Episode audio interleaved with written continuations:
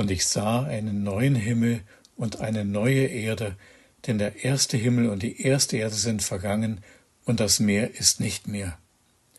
Mit diesem Satz beginnt das 21. und vorletzte Kapitel der Bibel aus der Offenbarung nach Johannes. Ich bin Siegfried Lemke aus Bad Bibra. Was mögen Sie an diesem Tag heute erleben? Freude und Dankbarkeit über Erlebtes in diesem Jahr? Erwartung, gespannt sein? Vorfreude auf Kommendes?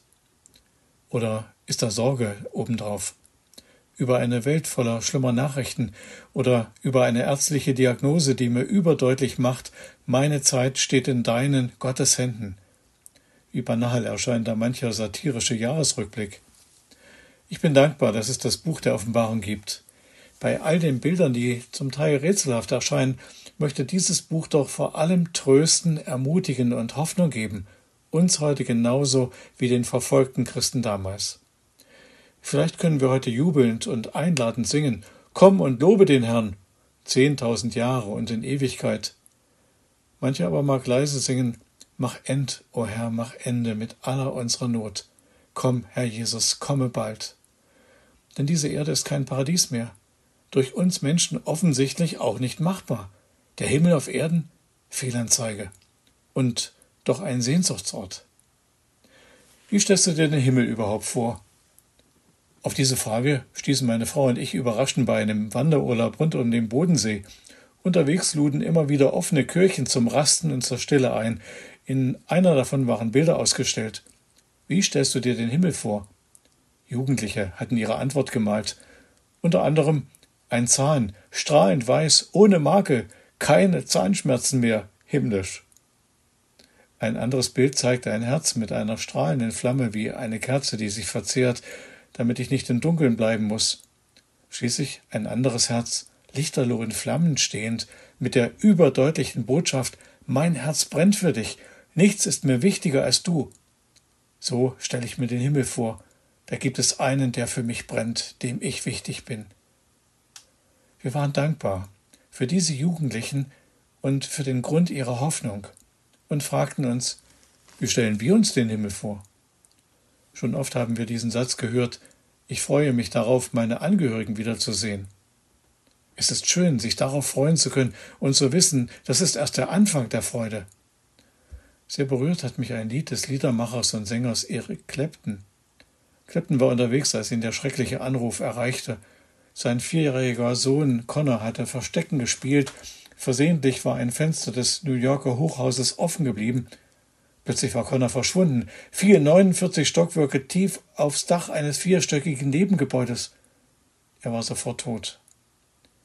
Für Erik brach er eine Welt zusammen und damit auch eine Welt des Alkohols und der Drogen, eine Welt, in der er seinen Jungen so oft allein gelassen hatte. Wo ist Connor jetzt? Und wo werde ich sein? Wo will ich sein?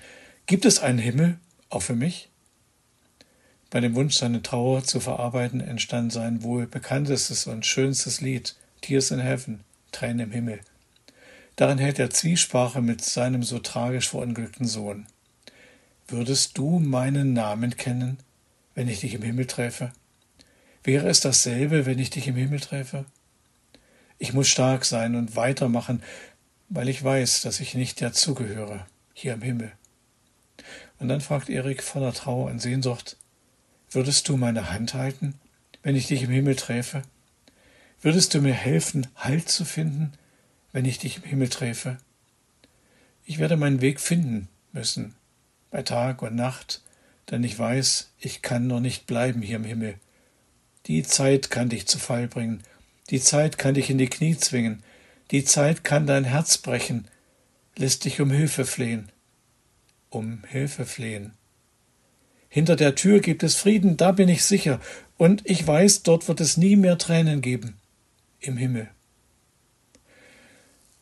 Diese Worte in Offenbarung 21 gehen ins Herz.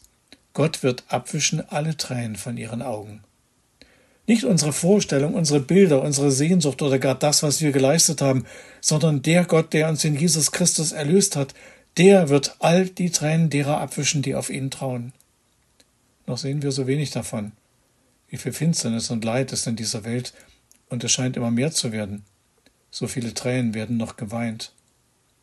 Und dennoch haben wir diese Verheißung, am Ende stehen nicht Chaos und Vernichtung und Trauer und Tod, sondern Gottes neue Welt. Nur er kann sie schaffen und er hat es zugesagt. Ja, das übersteigt alle Vorstellungskraft.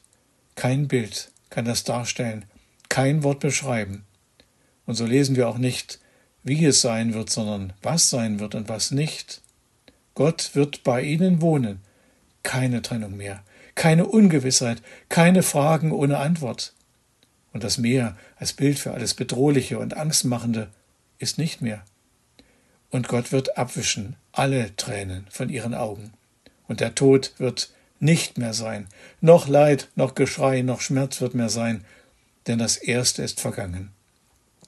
Und der auf dem Thron saß, sprach, siehe, ich mache alles neu und er spricht Schreibe, denn diese Worte sind wahrhaftig und gewiss.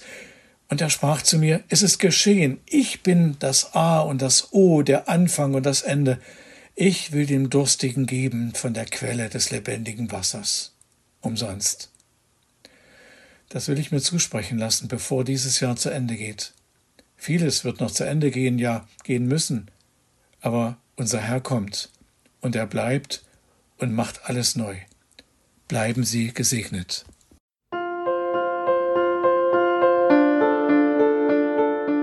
Dies war eine Folge aus unserem Podcast In einem Jahr durch die Bibel, ein Projekt des Gemeinschaftsverbandes Sachsen-Anhalt.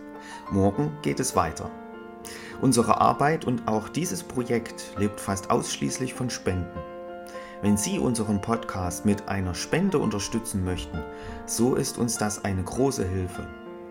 Dies geht per Überweisung an Empfänger LKG Nordhausen.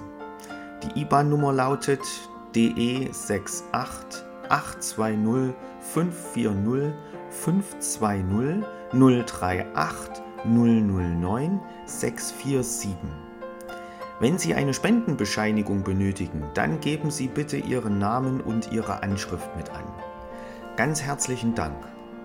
Nun wünsche ich Ihnen einen gesegneten Tag und freue mich, wenn Sie auch morgen wieder mit dabei sind. Viele Grüße, David Israel aus Nordhausen.